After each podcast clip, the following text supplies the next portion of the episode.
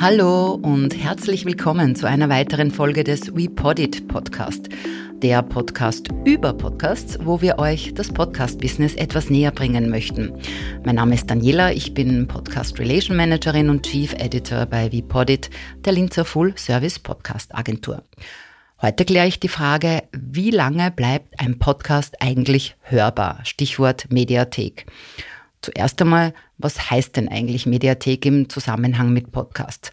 Ganz allgemein gesprochen ist eine Podcast-Mediathek nichts anderes als eben eine Sammlung von Nona nicht, Podcasts, die auf einer Plattform oder bei einem Anbieter dauerhaft hörbar sind. Wir bei Vipodit arbeiten beispielsweise mit der Podcast-Hosting-Plattform Podigy, wo wir unsere eigenen Shows, aber auch sämtliche Corporate-Formate veröffentlichen und verwalten also für Hörerinnen und Hörer verfügbar machen. Jedes einzelne Podcast-Format hat dann quasi auch seine eigene Mediathek, wo dann die Episoden dauerhaft aufbewahrt bzw. zum Anhören bereitgestellt werden, wenn man das so will. Das heißt, wir hosten unsere produzierten Podcasts über eben die Plattform Podigy. Es gibt aber auch noch ganz viele andere Möglichkeiten. Podcaster.de oder Libsyn sind beispielsweise Alternativen, um hier nur kurz zwei zu nennen, weil ich möchte keine Werbung machen, sondern nur informieren. Und jetzt möchte ich sogar noch ein Stück weiter ausholen und kurz das Thema Hosting an sich anschneiden. Wenn jemand einen Podcast erstellt, werden die Audiodateien, also die einzelnen Episoden, auf einem Server gespeichert, damit Hörer und Hörerinnen sie online streamen oder auch herunterladen können.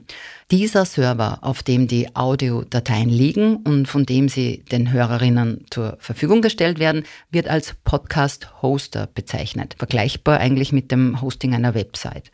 Und diese Podcast-Hosting-Dienste, wie eben Podigy oder andere sind, bieten verschiedene Funktionen und Dienstleistungen an, um Podcastern und Podcasterinnen das Veröffentlichen ihrer Episoden zu erleichtern und diese eben dauerhaft hörbar zu machen. Was gehört da jetzt alles dazu? Schauen wir uns ganz kurz an. Erstens, Speicherplatz. Logisch, braucht man, um eine zuverlässige Bereitstellung der Audiodateien zu gewährleisten, sodass Hörerinnen und Hörer die Episoden ohne Unterbrechungen anhören können.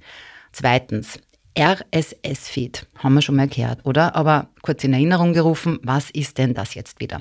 Das ist nichts anderes als eine spezielle XML-Datei, die alle Informationen zu den Episoden enthält, einschließlich Titel, Beschreibung, URL und Veröffentlichungsdatum. Podcast-Apps und Verzeichnisse nutzen diesen Feed dann, um neue Episoden zu erkennen. Drittens, Veröffentlichung und Verwaltung. Das heißt, dass Hosting-Plattformen Tools und Schnittstellen anbieten, mit denen PodcasterInnen die Episoden hochladen, Metadaten hinzufügen, Titel, Beschreibung, Coverbild bearbeiten und den Veröffentlichungszeitpunkt festlegen können. Viertens. Download-Zugriff. Podcasts sind ja immer und überall verfügbar. Einer der riesengroßen Vorteile. Darum ermöglichen es die Hosting-Plattformen den Hörerinnen und Hörern, Episoden herunterzuladen, sodass sie offline gehört werden können. Wenn man eben weiß, dass man wo keinen Internetzugang hat, kann man sich eben so Episoden, die man gern hören möchte, schon vorher herunterladen. Und fünftens, Statistiken nice to have, weil schließlich will man ja ansatzweise wissen, wie der Podcast überhaupt ankommt. Darum unbedingt darauf achten, dass der präferierte Podcast-Hosting-Dienst Statistiken und Analyseberichte auch anbietet. Ab wann ein Podcast als erfolgreich gilt, hat meine Kollegin Eva übrigens schon in einer vorigen Episode einmal besprochen. Gern da mal reinhören. Wie gesagt, es gibt viele Podcast-Hosting-Anbieter auf dem Markt und die Funktionen und Preise können da ganz unterschiedlich sein. Am besten einfach einmal ein bisschen googeln und sich anschauen, wer oder was einem da sympathisch erscheint. Oder sich auch gerne an uns wenden, um etwas Licht ins Dunkel zu bringen. Apropos, wir hoffen ja generell, dass wir mit unserem Podcast-Format viele relevanten Fragen zum Thema Podcasten beantworten können. Hört euch da auch einmal gerne durch unsere bisherigen Episoden oder schickt uns auch ganz gezielt Fragen. Wir freuen uns, wenn wir unser Wissen teilen können. Gerne also gleich die Glocke aktivieren, damit ihr keine Vipodit Podcast Folge mehr verpasst. Über Feedback und Bewertungen freuen wir uns natürlich auch.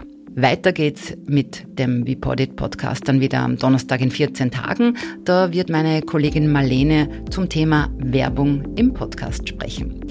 Ich sag danke fürs Zuhören, schöne Zeit und bis bald. Dieser Podcast wurde produziert von WePodit.